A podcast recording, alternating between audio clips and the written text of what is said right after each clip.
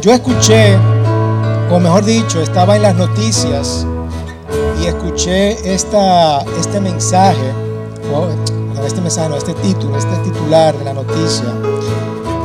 Y dentro del titular decía esto, yo sé que Dios a él no lo va a perdonar. Yo sé que Dios a él no lo va a perdonar. Y me llamó la atención, ¿verdad? Yo le pregunto a ustedes qué opinan de eso. ¿Qué opinan de eso? Y obviamente eso hace, está haciendo con referencia a, algo trágico que pasó en los Carrizos. Y obviamente no quiero restarle el dolor eh, que está pasando a estas personas. Pero esto muestra un poquito de ignorancia acerca de lo que conocer a Dios. La persona no conoce quién es Dios. Y el problema es que nosotros también pensamos de esa forma. Unas veces, quizás no directamente, no como es como está expresando ahí, pero sí nosotros a veces pensamos de esa forma. Porque pensamos, bueno, no es justo, ¿verdad? Que padre haya muerto, no es justo que yo haya pasado por esa tragedia, no es justo que yo eh, tenga que pasar por esto, ¿verdad? Esa palabrita no es justo. Esa persona merece la cárcel, merece la muerte, merece todo lo que todo lo malo por haber malogrado a mi familia, ¿verdad? Y desde muy temprano también nosotros los niños también, mis hijos por lo menos, dicen, papi, eso no es justo. No es justo que a mí me toque esto, que a mí me toque lo otro. Los niños están creciendo también. No es justo, no es justo. Pero nosotros crecemos y pensamos de esta forma. No es justo. ¿Por qué? Porque vivimos en un sistema de méritos o de derecho. Las personas son recompensadas por sus méritos o por sus esfuerzos, por los logros. ¿Verdad que sí? Eso es lo que nosotros pensamos. Bueno, como yo he, soy una buena persona, como yo me he portado bien, como yo no he hecho nada malo, yo merezco esto o aquello. Así es que pensamos, ¿cierto? Incluso cuando nosotros trabajamos, óyeme, jefe, yo trabajo aquí como un perro y fulano llegó el otro día y mira, está más ganando, va a ganar más que yo. ¿Cómo es eso? ¿Verdad? Vivimos en ese sistema de que como yo me he esforzado tanto, como yo he logrado tanto, yo merezco una recompensa. Y tenemos esa palabrita ahí, no es justo. ¿Verdad? Y muchas personas piensan que no reciben lo que merecen, aún hayan realizado bien su trabajo. Y por el otro lado, hay otros que reciben más a pesar de cometer muchos errores. En ninguno de los casos vamos a decir o vamos a pensar que es justo, ¿verdad? Ahora, Jesús trata de explicar cómo funciona la justicia dentro de su reino y cómo es de bendición para nuestras vidas. Y ahí es donde viene lo que es la gracia. ¿Ok? Estamos hablando de la gracia y no es una palabra muy común eh, fuera del espectro religioso, ¿verdad? Siempre lo, vemos dentro del espectro cristiano, dentro del espectro de la, dentro de la iglesia. La gracia, pero ¿qué significa realmente la gracia? La gracia es muy simple, es un favor que tú no te mereces, es un regalo que tú no te mereces. Y Jesús ofendió a muchas personas, especialmente a los líderes religiosos, porque Él daba gracia.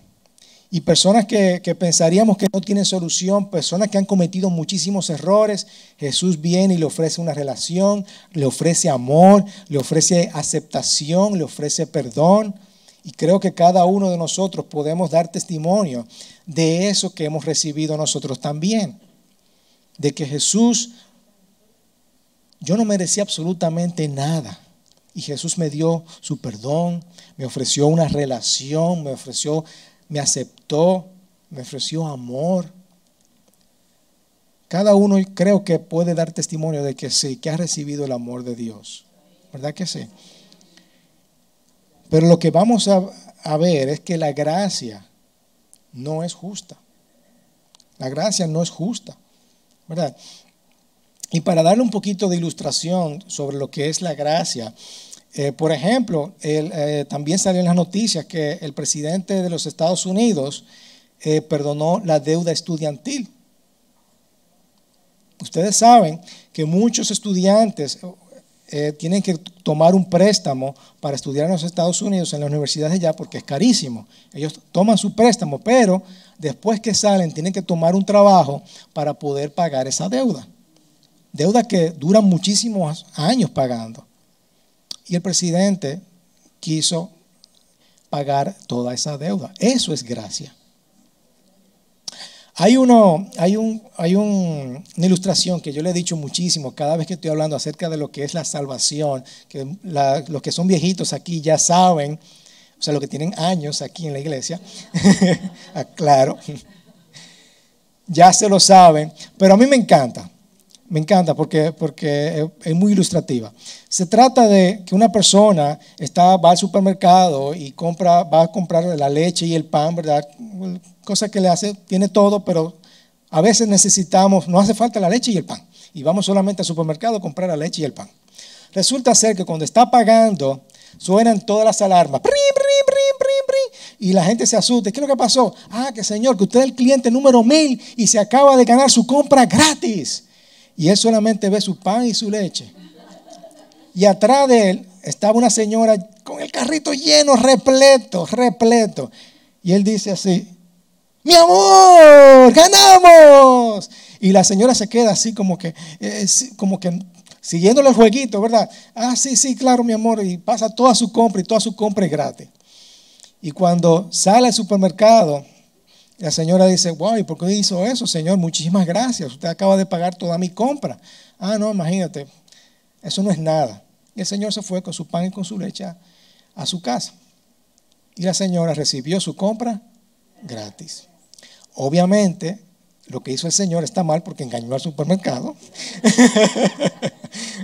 Pero el punto es que la señora recibió un favor inmerecido.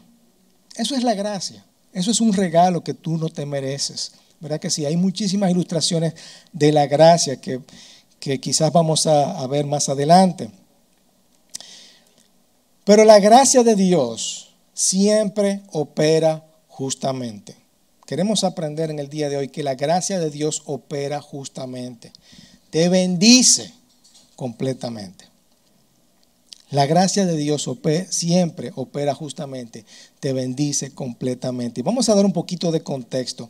Jesús trata de explicarle esto y trata de entrar en la mente de varias personas.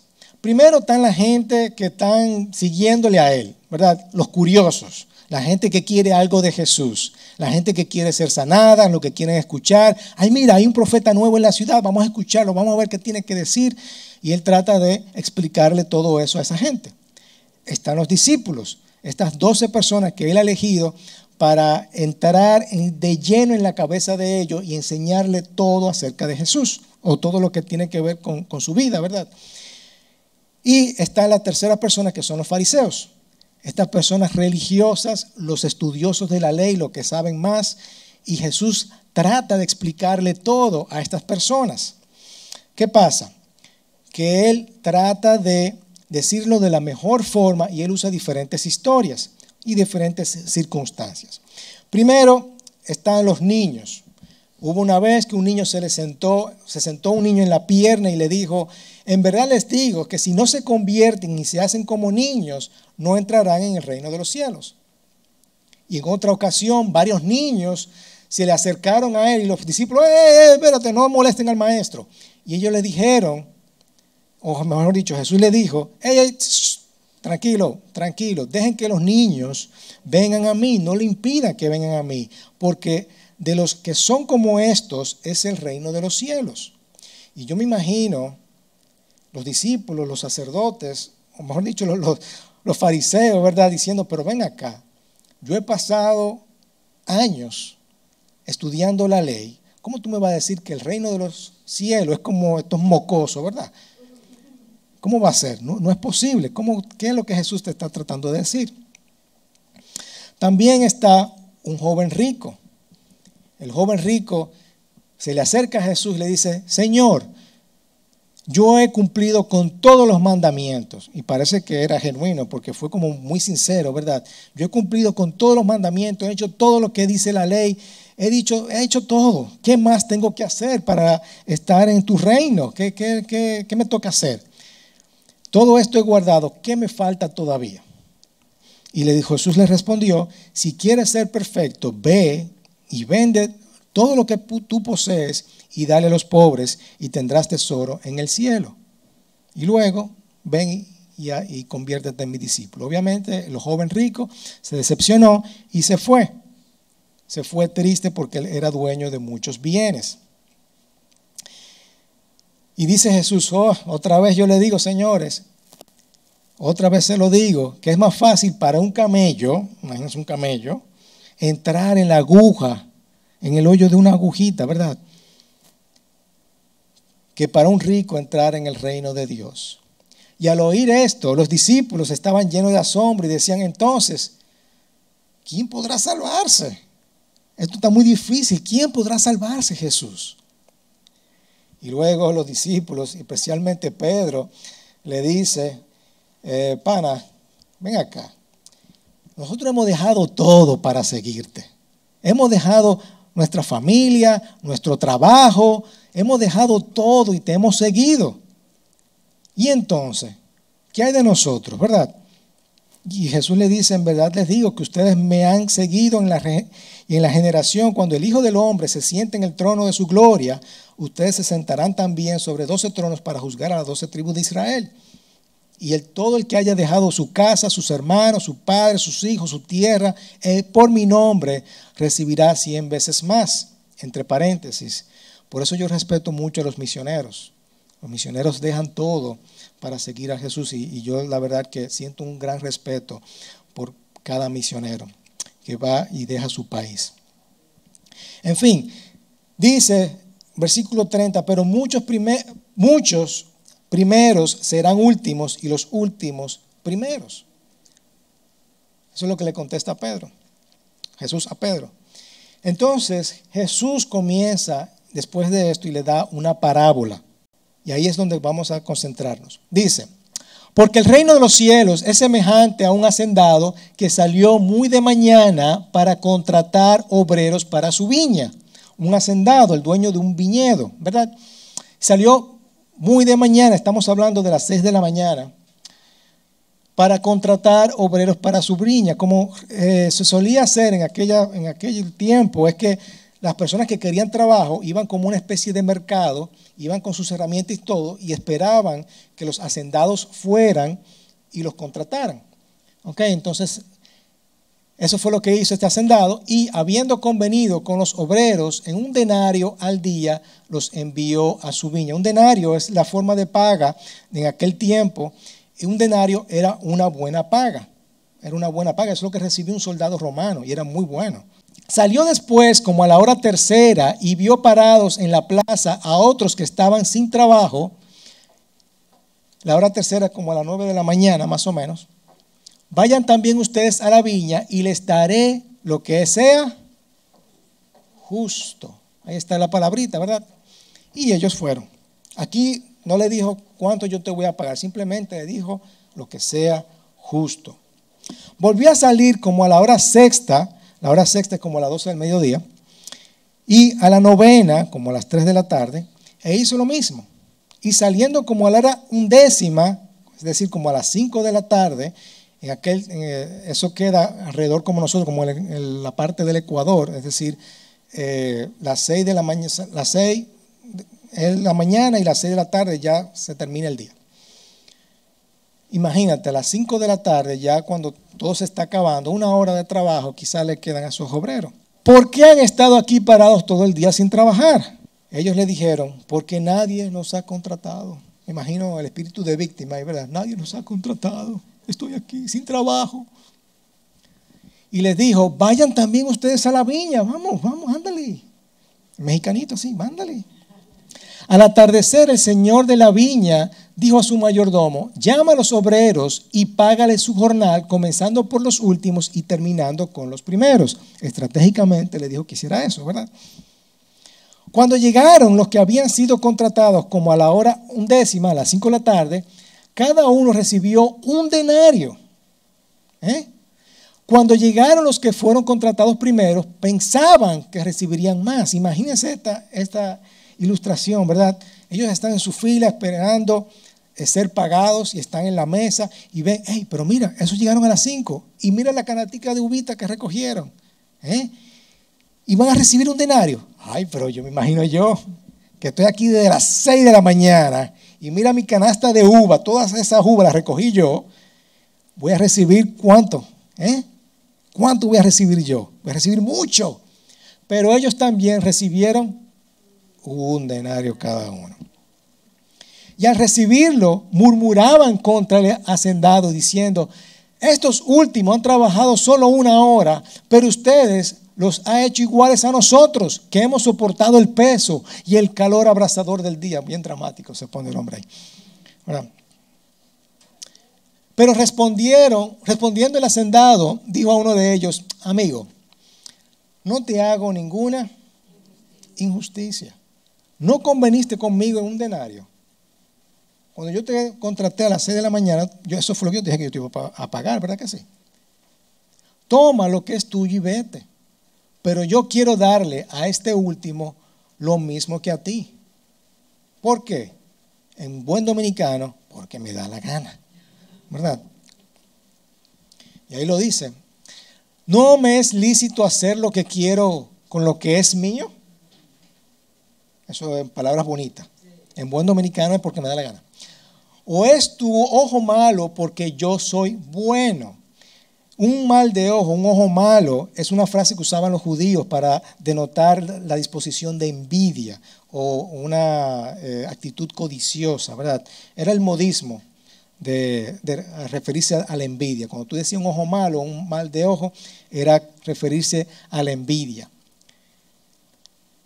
¿O es tu ojo malo porque yo soy bueno? O sea, tú tienes envidia de que yo soy bueno con, la otra, con otra gente. Así los últimos serán primeros y los primeros últimos. Otra vez se refiere a lo mismo que le dijo a Pedro, okay, antes de comenzar esta parábola. Así que vamos a ver algunas observaciones sobre la gracia y lo que trata de explicar Jesús con esto, para que nosotros estemos bien claros qué significa la gracia. En primer lugar, la gracia no tiene ninguna conexión con tus logros, habilidades y sacrificio. No tiene absolutamente nada que ver con eso. Tú trabajas todo el día. Mira, yo he trabajado todo el día. Tengo todas las uvas, tengo todas las canastas llenas. Pero eso no significa que tú vas a recibir lo mismo. No importa que tú seas tan productivo, pero no importa que tú vas a recibir más por tu haber trabajado todo ese tiempo. Quizás en nuestro corazón, en, nuestra, en nuestro sistema de, méritos y derechos, eso es lo que corresponde para mí, ¿verdad? Yo soy un buen trabajador y yo merezco el sudor de mi frente, ¿verdad? Pero la gracia es una economía totalmente diferente, está completamente desconectado. El sistema de derecho es fácil de entender. Tú obtienes lo que tú mereces. ¿Verdad que sí? Eso es, eso es lo normal. Tú obtienes lo que tú mereces. Pero el sistema de la gracia es ajena a cada uno de nosotros. Dios trata con nosotros de acuerdo con, con quien Él es, ¿verdad? Y no de acuerdo con quien somos nosotros. Dios es Dios y Él va a tratar contigo de formas diferentes. ¿Verdad que sí? Es el granjero que inicia eh, esta relación, así como Dios inicia la relación. Dios es el que da la gracia. Dios es que da la gracia y siempre la gracia tiene que ver más que nuestros logros. No importa si tú eres, si tú te identificas con el que te levantas a las 6 de la mañana o con el que trabajas a las 6 de la tarde, Dios te va a dar la gracia. Dios te va a dar la gracia. Es Él que te va a dar la gracia. Eso está desconectado. Y hay un versículo que ustedes todos conocemos porque con ese es que nosotros, ¿verdad? Comenzamos la salvación o entendemos la salvación porque por gracia ustedes han sido salvados por medio de la fe, ¿cierto? Y esto no procede de ustedes, sino que es un don de Dios, no por obras, no es por mis logros, no es por mi, por mi esfuerzo. ¿Verdad que no? No es por nada de eso. No es por nada de eso. Otra historia que me encanta es la del hijo pródigo. El niño menor, el hijo menor, gastó todo lo que tenía, lo desperdició, se lo, se lo, se lo, se, ¿verdad? Él llega a la casa, el padre lo abraza y le da una fiesta. Y el niño mayor llega y, pero ven acá, padre, yo he trabajado, yo he dado toda mi vida para, para ti, yo he trabajado contigo todo el tiempo y a mí tú ni siquiera me has dado una fiestecita. Eso es gracia. Eso es la gracia. El niño, el hijo mayor se ofende porque la gracia no tiene que ver con sus logros. ¿Ok? Lo segundo es que Dios nunca será injusto con nosotros. Le dice, amigo, yo no te, no, no te hago ninguna injusticia. Dios nunca va a ser injusto con nosotros. Aunque nosotros pensemos que nosotros merecemos más, el Señor nunca va a ser injusto. O a veces, o si tú estás del lado de las 5 de la tarde, ¿verdad? Si tú dices, Señor, Mira todos los, errores que yo he cometido. Yo no he trabajado, yo no he hecho nada. Sin embargo, tú me das de tu gracia. Él nunca va a ser injusto. Nunca va a ser injusto. Y la pregunta que nosotros hacemos es, ¿cómo Dios puede amar a personas que son muchos menos merecedores que nosotros?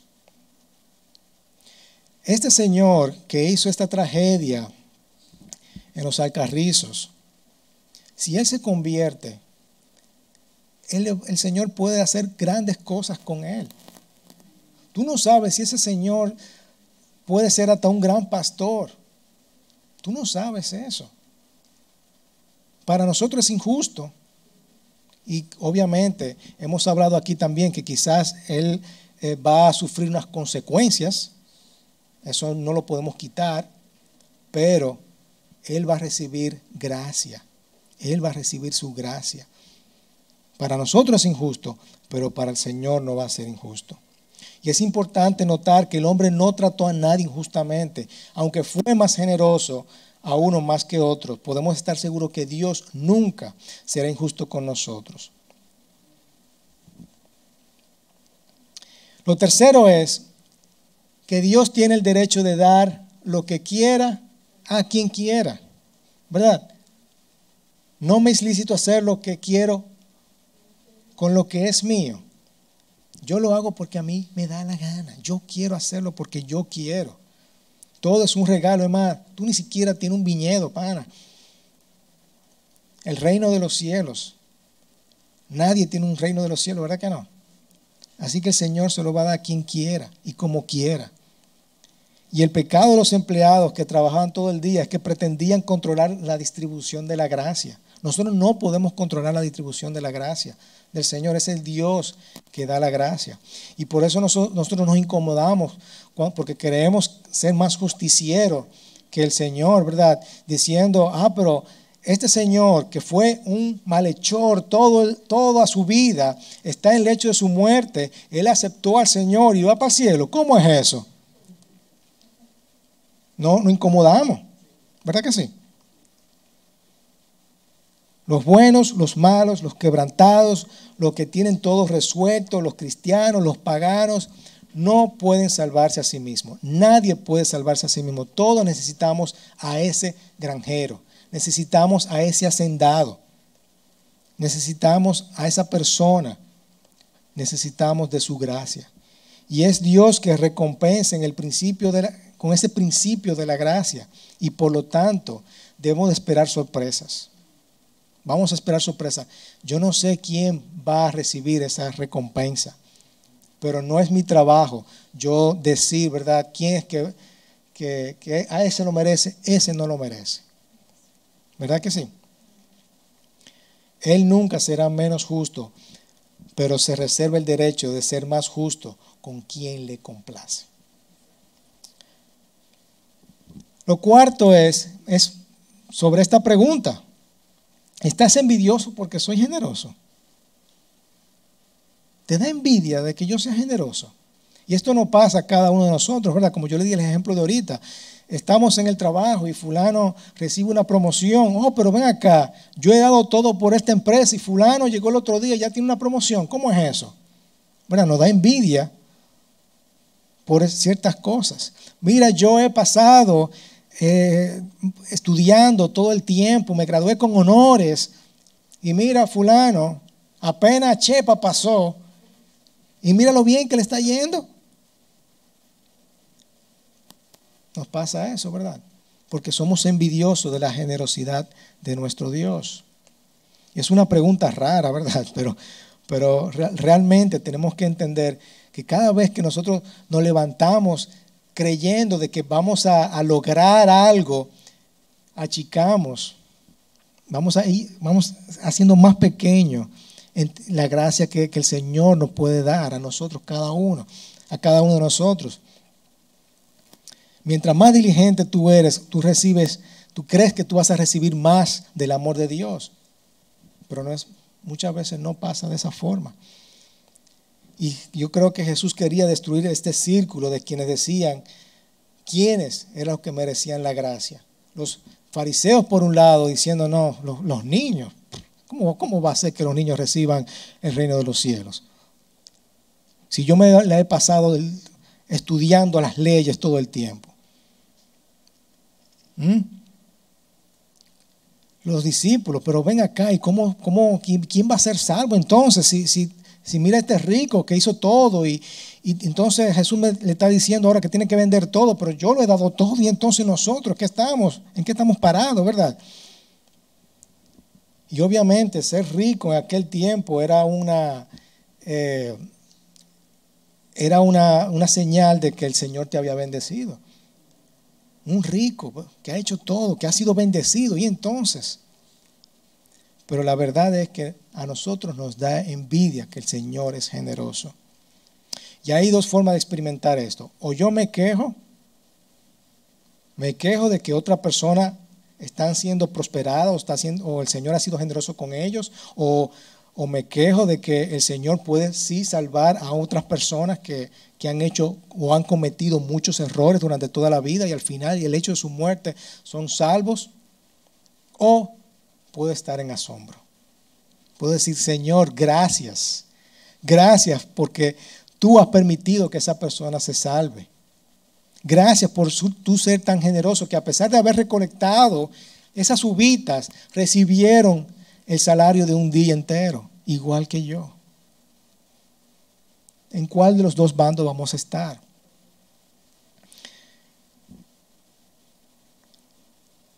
Y lo quinto es, Dios recompensará a otros en manera inesperada. Los últimos serán primeros, los últimos, los primeros últimos. Los discípulos deberían esperar ser recompensados, sí, porque han dejado todo, pero no deberían de sorprenderse si cuando las recompensas fueran distribuidas. Dios recompensará a la gente de manera inesperada. Es como, como yo estoy en el cielo y decir, y fulano, oh, y tú estás aquí. oh, yo no sabía que tú ibas a venir para acá. Y tú fuiste mal el diente, oh, y tú estás aquí. Oh, wow, qué bueno, qué bueno, ¿verdad? Y esa es la esencia de la gracia de Dios. Cuando Él bendice y recompensa al hombre de acuerdo con su voluntad y placer, no necesariamente de acuerdo con lo que el hombre merece. Eso, eso es la gracia de nuestro Dios. Y déjame decirte algo, ¿qué importa si somos los primeros, si somos los postreros? Eso no importa. No, permita, no permitamos que, eso nos dé vuelta a cada uno de nosotros, diciendo, eh, porque, vuelvo y repito, eso, por alguna razón, eso no molesta cuando vemos la generosidad de nuestro Dios en otras personas. No permita que eso te dé vuelta, porque nosotros compartimos el mismo cuerpo. Cuando una persona se, convierte a los pies de Cristo, pertenecemos al mismo cuerpo. Y como dice Pablo, ¿verdad? Un, un, miembro se debe alegrar por lo que hace el otro miembro. Este pie no está diciendo, oh, pero mira, tú puedes agarrar un micrófono. Y yo no. Yo estoy aquí aguantando todo tu cuerpo. No, el pie está contento de que todo el cuerpo puede funcionar perfecta, perfectamente y así es que nosotros debemos de pensar. Si Dios, si Dios ha de bendecir a tu hermano y hacerlo diez veces más útil que tú, entonces ves que también a Él te está bendiciendo de alguna forma a ti porque tú perteneces al cuerpo de Cristo. Alégrate, alégrate. Amén. Para resumir un poquito, la gracia no tiene ninguna conexión con tus logros, habilidades y sacrificio. Dios nunca será injusto con nosotros, nunca. Siempre tendrá una justicia. Dios tiene el derecho de dar lo que quiere a quien quiera. El Señor también bendice a otros. No tengas envidia, hermano. No tengas envidia de eso. Al contrario, alégrate. Dios va a recompensar a otros en maneras inesperadas. Amén. La gracia de Dios siempre opera injustamente, justamente. Te bendice completamente. Recordemos eso, la gracia de Dios siempre opera justamente, te bendice completamente. ¿Cómo podemos poner esto en práctica? Experimentando su gracia, experimentando su gracia. ¿Tú te vas a quejar o, vas, o te vas a sorprender? Y yo te reto a que si tú has pensado eso sobre una persona o un amigo o alguien, pídele perdón al Señor y mejor alégrate alégrate porque aquella persona eh, está recibiendo algún tipo de bendición, ¿verdad? ¿Mm? No nos vamos a quejar, vamos a sorprendernos de la gracia de Dios. De la gracia de Dios. Yo te reto en esta mañana a que nos experimentemos esa gracia y decimos, Señor, gracias. Yo no, yo no merecía nada. No merecía nada. Y si tú eres de lo que yo me he fajado, ¿verdad? Tú no sabes. Tú no sabes. Pero volviendo una vez más a esta frase que dijo aquella señora, ¿verdad? Eh, no tratemos de, evitar ese tipo de, de, juzgar, ¿verdad? Porque es difícil, yo sé que es difícil. y y pensando yo, haciendo una retrospectiva, ¿verdad?, de, las personas que me han hecho daño. Y muchas veces yo le he dicho, me dan ganas de, de, trayarle el carro cuando yo lo veo en la calle, ¿verdad? Pero obviamente ese ya no es, ya el Señor me ha perdonado. y yo he recibido perdón y yo he perdonado. Pero no es fácil. No es fácil porque yo quiero lo malo de aquella persona porque quizás yo pienso eso es justo, pero no. La gracia de Dios siempre opera justamente. Y su bendición es completa. Amén. Así que vamos a experimentar esa gracia del Señor. Padre, te damos gracias, Señor, por tu bendición. Te damos gracias por, por la gracia recibida, Señor. Yo te pido, Padre, que si hay personas que que son de las 6 de la mañana, que piensan que deben de recibir más por sus logros. Yo te pido, Padre, para que rompamos eso en esta mañana, Señor, porque hoy hemos aprendido que tú nos enseñas que no es, la gracia no tiene nada que ver con nuestros logros. Y aquellas personas que han cometido muchos errores, que dicen, wow, yo no merezco nada, que reciban de tu gracia, Señor, porque tú sí, tú realmente lo perdonas, Señor. Mi oración es que para aquellas personas que, que cometieron ese acto delictivo, Señor, te conozcan, te conozcan.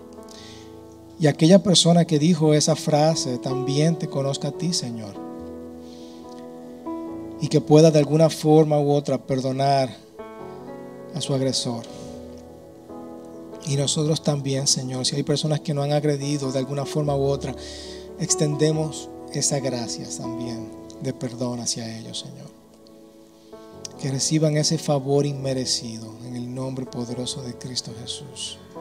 Amén, amén y amén. Amén. Hermanos, ¿por qué nos paramos? damos un beso y un amor fraternal y podamos ser bendecidos en esta mañana.